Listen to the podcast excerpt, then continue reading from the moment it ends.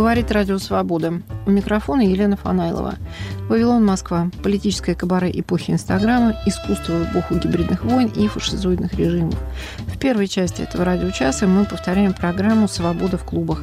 И это разговоры свободных людей в свободном формате в дружественных нам кафе. Первое из этих пространств – легендарный проект «Аги» на Потаповском переулке.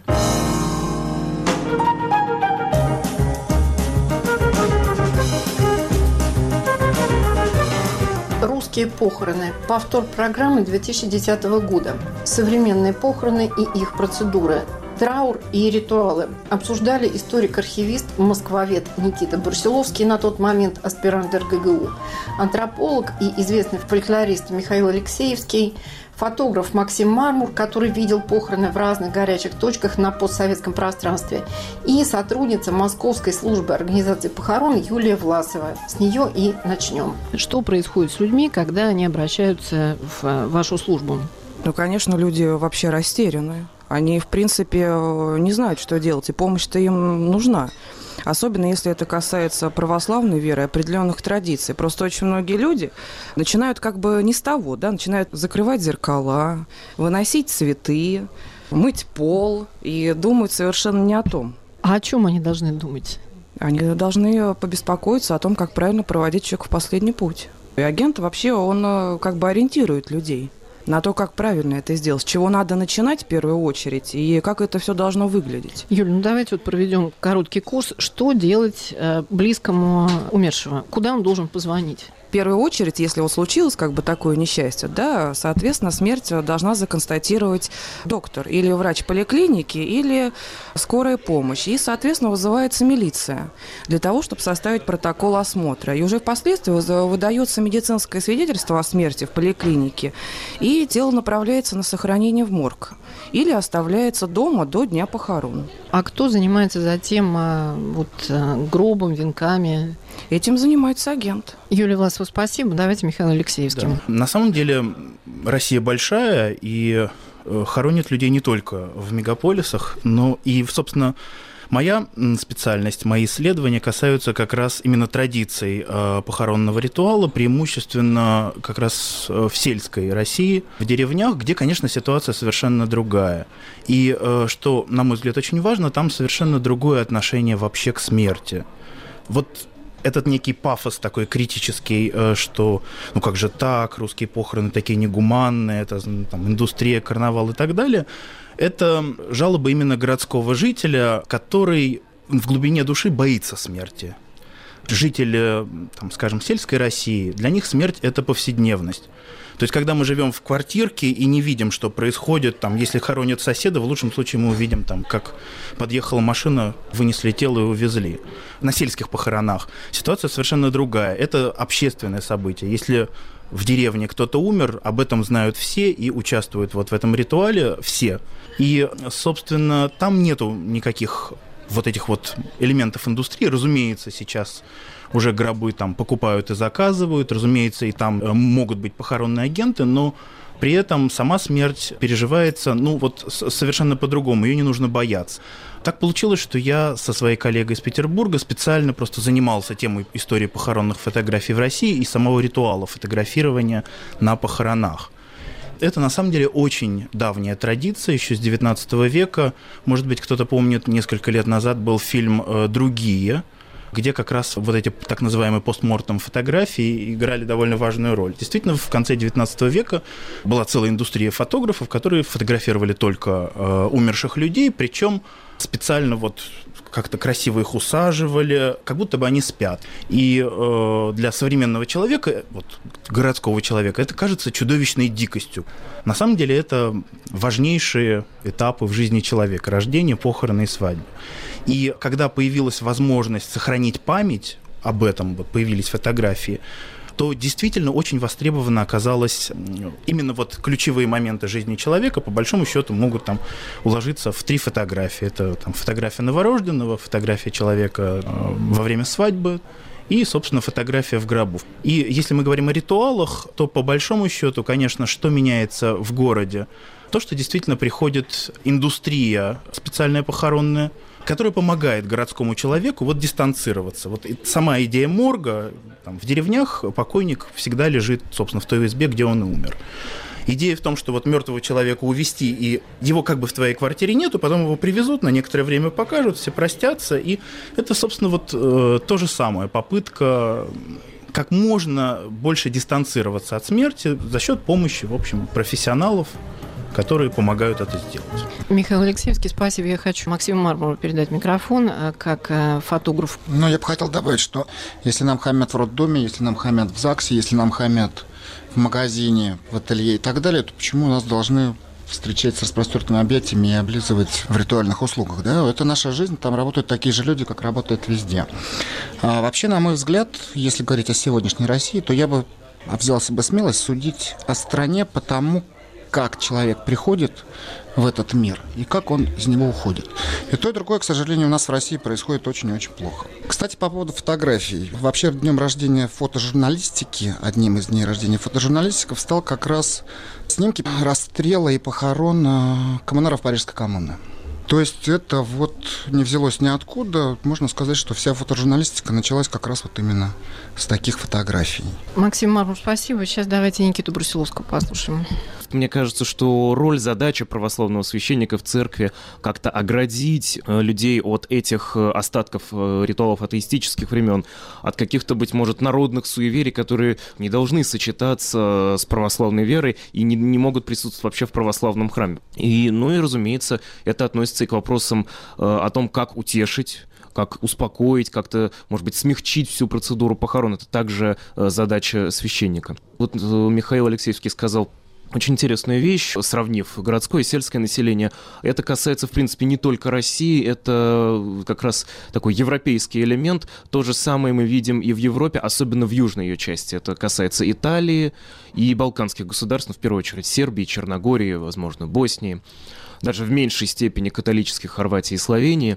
А в Италии, например, великолепный фильм Федерико Феллини – Маркорд, в котором как раз и рассматриваются вот эти три аспекта человеческой жизни. Человек рождается, человек женится, человек умирает. То есть все три эти картины мы видим э, в фильме Филини. Э, и там нету боязни смерти, там есть скорбь, но люди понимают, что Смерть это естественная вещь, и нету именно страха какого-то, который сформировался уже у современного жителя не только в России, но и фактически по всему миру. Никита Брусиловский, спасибо. Я сейчас хотела бы все-таки немножко поговорить о региональной разнице. Я хочу Максима Мармура спросить. Вы много ездили, вы видели много трагических событий, которые, безусловно, сопровождались похоронами. Вот а можете вспомнить какие-то ну, например, региональные детали? Ну, Северная Осетия сразу приходит на ум. Допустим, там вот в вынос тела из дома осуществляется исключительно в строго определенное время. Это 13 часов дня. Также там с утра выставляется у входа в дом ворот э, крышка гроба, чтобы вся улица, все знали, видели, пришли э, выразить соболезнования, посочувствовать горю. Еще что меня потрясло, это были, наверное, одни из первых похорон, которые я видел ну, в своей жизни, которые потрясли меня настолько, что вот помнится до сих пор. А на Северном Кавказе, вот именно в Северной Осетии, есть так называемые специальные люди-плакальщицы которые провожают э, покойного последний путь, и при этом они производят такие звуки, что просто вот тебя встают э, волосы дыбом на теле, мурашки, и чувствуешь себя очень некомфортно, и в то же время это добавляет какого-то трагизма и оставляет долгую-долгую память об этом. А после кладбища, значит, перекрывается, неважно, движение есть на этой улице, нет движения на этой улице, ставится палатка, и происходит примерно такое же собрание народа и такое же застолье, как это происходит у них на свадьбах. Вообще в Северной Осетии даже есть поговорка, что ты, говорит, ходишь как оборвыш, тебе даже не, не в чем пойти на свадьбу или на похороны. То есть это примерно вот у них приравнено. В Сибири это все происходит несколько иначе. В мегаполисах это происходит совсем по-другому. Зачастую сосед из соседнего подъезда не знает, что у него в доме там кого-то похоронили, а может быть на личной клетке не будут об этом люди знать. Вы знаете, вот эта вот боязнь смерти, вот это вот отношение к ней, мне кажется, сложилось просто исключительно потому, что в современной жизни у смерти очень плохой пиар. И бояться, мне кажется, тут нечего, и все это естественно, и совершенно нормально. И в то же время хочу я сказать несколько слов в адрес э, сотрудников похоронных бюро, ритуальных услуг. Я хоронил не так давно тестя, И сказать, что было как-то все оскорбительно, унизительно, где-то меня унизили, или я не могу. Все было сделано на высоченном уровне, тактично, быстро и очень красиво. Спасибо, Максим Мармур. Юлия Власова, во-первых, есть ли по Москве какие-то отличия, допустим, в Южном Бутово, если вы хороните, или если вы хороните внутри э, Садового кольца, как люди себя ведут? Одинаково или есть какая-то культурная разница? Разница заключается только, наверное, в финансовых вопросах. Южный Бутово и центр города. А в принципе, люди-то ведут себя одинаково. Вообще, как бы в православии говорить там о каких-то огромных венках и цветах, и то, что они обязательно нужны, и огромных дорогих памятниках, чтобы обязательно была фигура во весь там рост, это вообще совершенно не нужно, это не приветствуется. Э, обязательно ставится деревянный крест с распятием, как положено. А памятники, дорогие гробы, принципе, нет необходимости в этом для православного человека. Юлия Власова, спасибо. Я э, Никите Брусиловскому отдаю словом хотел бы согласиться как раз э, с Юлей, очень правильные слова. И даже э, обратить внимание, что скорее, если можно говорить э, в вопросе похоронного вкусе, это вкус не в выборе гроба или украшения гроба. Можно говорить о вкусе как раз в выборе надгробного памятника. Потому что особенно это чувствуется на старых кладбищах, которые порой еще не закрыты для современных захоронений. Например, можно пойти на кладбище Донского монастыря, великолепный некрополь, фактически единственный сохранившийся в целости монастырь монастырский некрополь в Москве, потому что все остальные монастырские некрополи укатали под асфальт фактически. И тоже можно увидеть, как у порой великих людей, оставивших э, большой отпечаток в русской истории, в русской культуре, достаточно скромные надгробия. Например, э, Зодчий Осип Баве, великий человек, перестраивавший Москву после пожара 1812 года. Так вот, у него очень маленькое, скромное надгробие в виде аналои раскрытого Евангелия. Его даже не сразу и найдешь. А войди ты на другое современное кладбище, ты увидишь э, ну, какого-нибудь нувариша с огромным памятником, позолоченным, с э, самыми разными вывертами, если так можно сказать.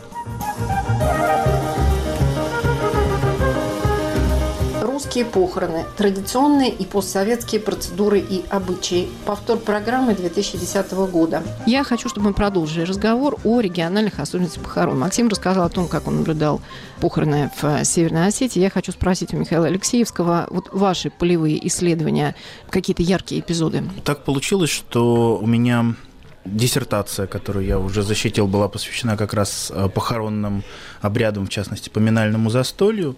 Я проводил довольно много исследований полевых по этой теме на русском севере, это Архангельская, Вологодская область, преимущественно в деревнях и небольших поселках. И, конечно, обращает на себя внимание то, что э, вот тут несколько раз упоминалось слово там языческие традиции и так далее. На самом деле слово языческий это все-таки такой вот лейбл, ярлык, э, который, как правило, вот языческое что-то там, пережитки какие-то там э, ужасные. На самом деле речь идет о традициях, которые действительно, возможно, э, там, древнее, чем принятие христианства на Руси, но которые, на мой взгляд, их не нужно обязательно искоренять.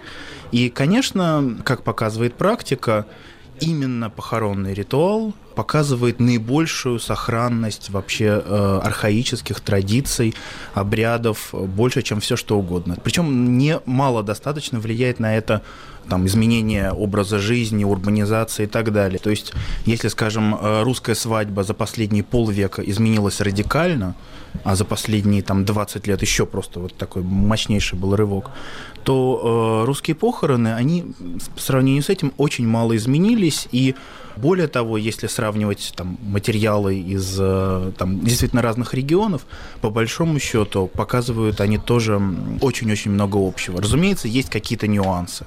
Там, скажем, в некоторых селах, где я был на русском севере, принято в течение 40 дней стелить на постель умершего специальную подушечку и такое вот небольшое, как э, полотенце, как покрывало для души, которая, как люди действительно до сих пор верят, э, в течение 40 ночей будет прилетать и там спать. Потом торжественно вот все это убирают, уносят и таким образом прощаются. Там масса существует примет, поверий, суеверий, связанных с покойником, со снами. Общение с покойником является такой вот совершенно нормой жизни. Причем вот обычно как бы там покойников принято пугаться, но в сельской культуре на самом деле до 40 дня покойник это абсолютно нормально. Они, э, наоборот, приходят, навещают, прощаются. И то, что нам кажется там фантастика, галлюцинация, сумасшествие, э, они спокойно совершенно относятся. Пришел покойник, ушел покойник. И в этом есть какая-то тоже высшая гармония. Михаил, а существует, например, традиция плакальщиц? Вот как э, Максим рассказывал о осетинских плакальщицах. Да, надо сказать, что вторая половина моей диссертации была посвящена причитаниям похоронно-поминальном. Э, ну, в целом, конечно, традиция причитаний сейчас даже в деревнях постепенно исчезает. Но э, надо сказать, что не везде и много где она сохраняется. И для меня вот такой самый сильный был опыт, это когда я видел э, во время настоящих похорон, в живом бытовании, что называется, это было в поселке городского типа Красная Горбатка в Владимирской области. И там так получилось, что вот там за день до нашего приезда, как мы там поселились, в соседнем подъезде молодой парень покончил с собой. И вот буквально под нашими окнами вдруг началось вот похороны, можно сказать. Мы, конечно, вышли, причем испытывая такие двойственные чувства. С одной стороны, вроде как, конечно, это такая большая исследовательская удача увидеть похоронный обряд своими глазами. А с другой стороны, ну, понятно, что у людей горе, но надо сказать, что наоборот, вот там, когда мы осторожно там доставали фотоаппарат, скажем, чтобы сделать этнографическую фотографию, старушки, наоборот, э, стали нас подбадривать, говорить, фотографируйте, пожалуйста, а не могли бы вы нам оставить эти фотографии, как-нибудь там распечатать, скопировать.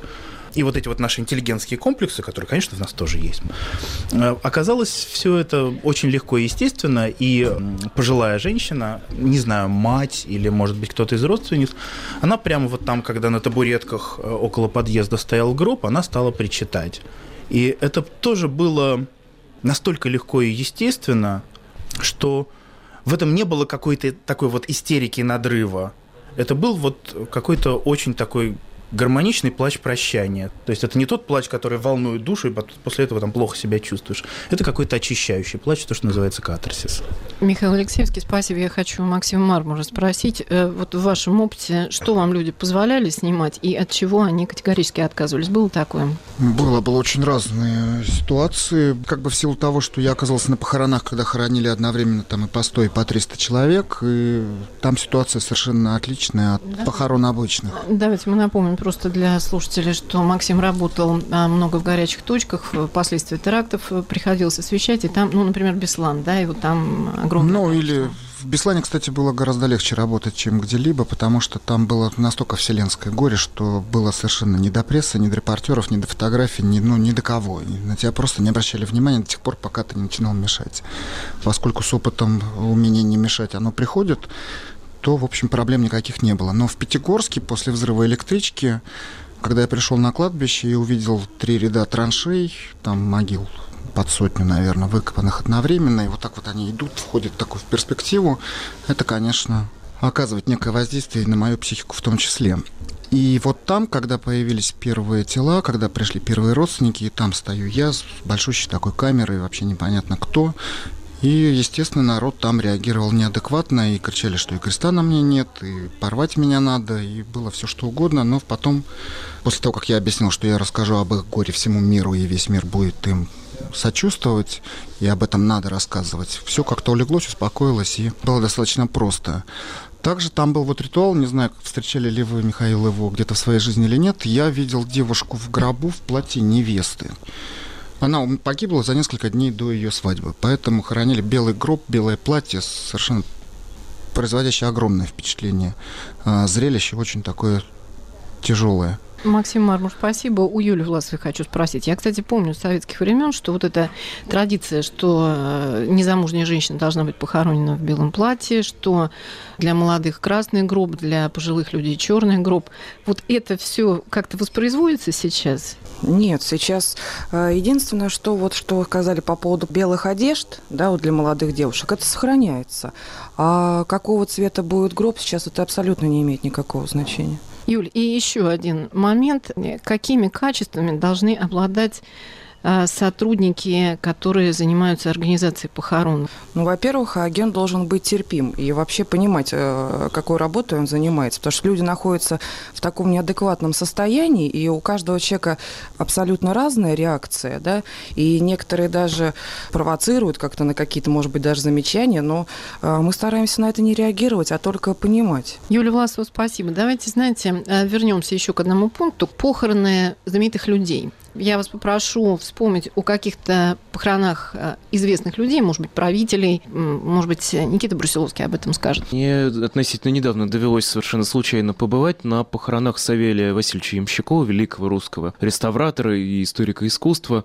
При этом Оказался я там э, случайно, я просто именно в эти дни э, приехал в Псков. И был сначала на панихиде в музее Псковском, в Паганкиных палатах, а затем мы на похоронах э, в городище Воронеж. И очень интересная деталь, что панихида происходила фактически среди картин самого Ямщикова и картин, которые были написаны для него его друзьями.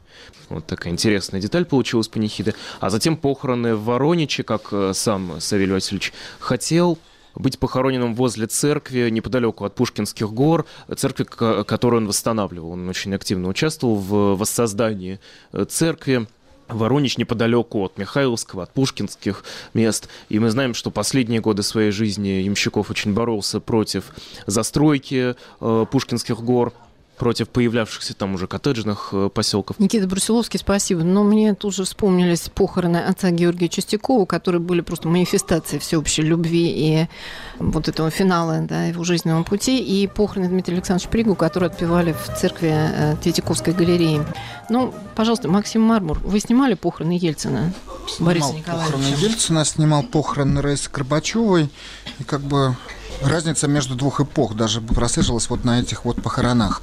А, если похороны Раисы Горбачевой были организованы четко, ясно, предельно аккуратно и э, все было совершенно понятно для прессы, кто куда пойдет, как куда кто будет двигаться и кому что делать, то на похоронах э, Ельцина это был совершеннейший бардак, все покрыто мраком, тайной, кто откуда поедет, куда, как, что будет происходить. Не знаю, с чем это связано, то ли с с вопросами безопасности, то ли с нашим умением гениальным совершенно создать из всего бардак, думаю, что и то, и другое равны в общем степени.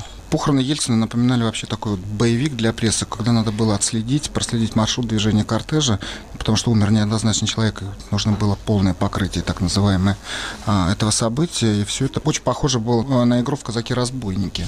То есть, с одной стороны, репортеры телевидения прессы, с другой стороны, сотрудники спецслужб, милиции, там, ну и так далее. Оцепленная половина Москвы, БТР вокруг Новодевичьего монастыря, и все это как-то вот было для меня дико. Я, я не понимал, что случилось. То ли война началась, то ли что-то другое происходит.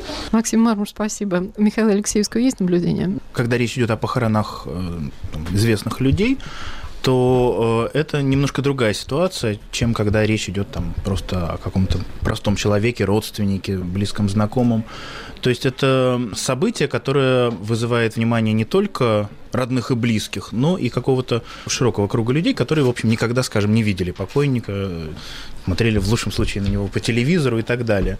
И э, это, конечно, тоже очень интересный такой культурный феномен, когда люди которые не вызывали особого желания, там, не знаю, увидеть того же Ельцина при жизни, вдруг начинают приходить на церемонию прощания с ним. Э, что это такое? Это дань памяти, это праздное любопытство. Для некоторой части общества это выход в свет для того же политического истеблишмента. Да, разумеется, да. Плюс второй уровень. Э, первый уровень – это как бы массовка, а второй уровень – это все смотрят, особенно, конечно, трансляция похорон. Там рядом с кем стоит Путин на похоронах, а вот там кто в какой последовательности возлагает венки и так далее. И тоже в этом есть что-то вот э, от такого странного похоронного шоу, когда вот можно со стороны смотреть, вот они хоронят, или там его хоронят. К сожалению, вот как правило, в этом больше шоу, чем, скажем, какой-то искренних эмоций, грусти. Мне кажется, что лучше все-таки близким людям скорбить, нежели любопытствующим последний раз посмотреть, как он выглядит. Михаил Алексеевский, Юлия Власова, у вас есть какие-то наблюдения за похоронами знаменитых людей? Что-то у вас в них кажется вам необычным по сравнению с похоронами простых граждан? Ну, мне кажется, очень много пафоса. Прям, э, видимо, люди настолько стараются сделать все, как им кажется, правильно, и как им кажется вот так вот красиво, Э, что иногда они просто перегибают палку. Я не участвовала лично, но был репортаж про похороны Алексия II, патриарха нашего, да. Вот когда я смотрела этот репортаж, у меня не было такого ощущения, что вот когда хоронили Ельцин, да, к примеру, что это как-то пафосно, все было достаточно спокойно, красиво и естественно. Я э, хочу к Никите обратиться вот по какому поводу. Мы заговорили о пафосе, а я как раз э, хотел бы вернуться к тому, о чем говорил Никита в первой части, о помпезных новорусских памятниках. Я еще вспоминаю а, знаете, памятники 90-х годов, памятники Братвы. Вот это меня всегда совершенно вот просто поражало мое воображение. Может быть, Никита об этом немножко скажет. К сожалению, действительно, это до сих пор э, попадается на кладбищах э, Москвы, э, других русских городов и даже иногда в сельских местностях, иногда, поскольку зачастую вот эти самые братки, о которых вы сказали, просят э, хранить их не в мегаполисах, а ближе к родным местам, то есть э, зачастую в село, э, и видеть такие памятники среди достаточно простеньких и скромных небольших стелок на сельских кладбищах это достаточно дико. Корректировать этот процесс очень сложно, и все отдается на откуп вкусу либо покойного человека, если он сам заранее распорядился о такой детали, либо его родственников. Угу, Никита Бурсуловский, спасибо. У Юли Власовой есть какие-то дополнения по этому поводу? Ну, вы знаете, насчет памятников. Вообще э, на могилах э, православного человека памятника-то быть не должно. И э, сейчас все-таки люди начали э, возвращаться к тому, что когда некоторые люди говорят, ну мы, наверное, все-таки поставим памятник. Вот мы хотим памятник, вот такой красивый, вот такой вот черненький, вот такой вот с такими там, э, со всякими буковками, да. А потом как бы все-таки приходит к тому выводу, что лучше крест и деревянный. Русские похороны. Повтор программы 2010 года. Панайлова, Вавилон, Москва. Свобода в клубах. Слушайте нас в эфире и на сайте Радио Свобода. Подписывайтесь на наш Фейсбук, Телеграм-канал и Инстаграм.